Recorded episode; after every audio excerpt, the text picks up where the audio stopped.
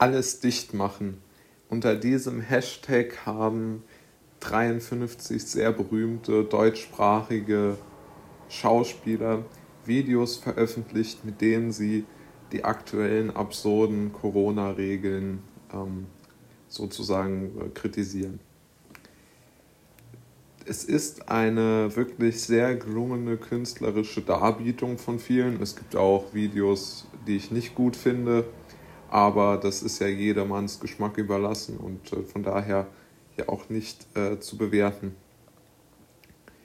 Wir sehen aber jetzt, wie diese Künstler unter Beschuss geraten. Ja? Die Kritik an den Maßnahmen wird von den Medien und zwar durch die Bank hinweg als Verhöhnung der Corona-Toten dargestellt. Was ja absurd an sich ist, denn niemand dieser Videogestalter ähm, hat gesagt, man würde irgendwelche Toten entweder sagen, dass es sie nicht gäbe, oder man würde irgendjemanden dort verhöhnen, sondern man verhöhnt, was sowieso ein absolut bescheuertes Wort ist, man verhö die verhöhnen überhaupt niemanden, weil es überhaupt gar nicht um eine Person geht. Ja, ist absurd.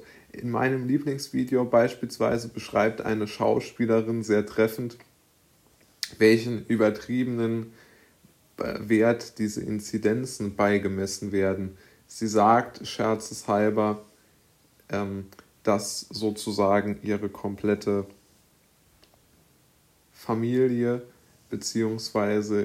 komplette, ähm, ihr komplettes Leben und auch das Leben ihrer Kinder sich danach ausrichtet, welche Inzidenz gerade gegeben ist. Ja?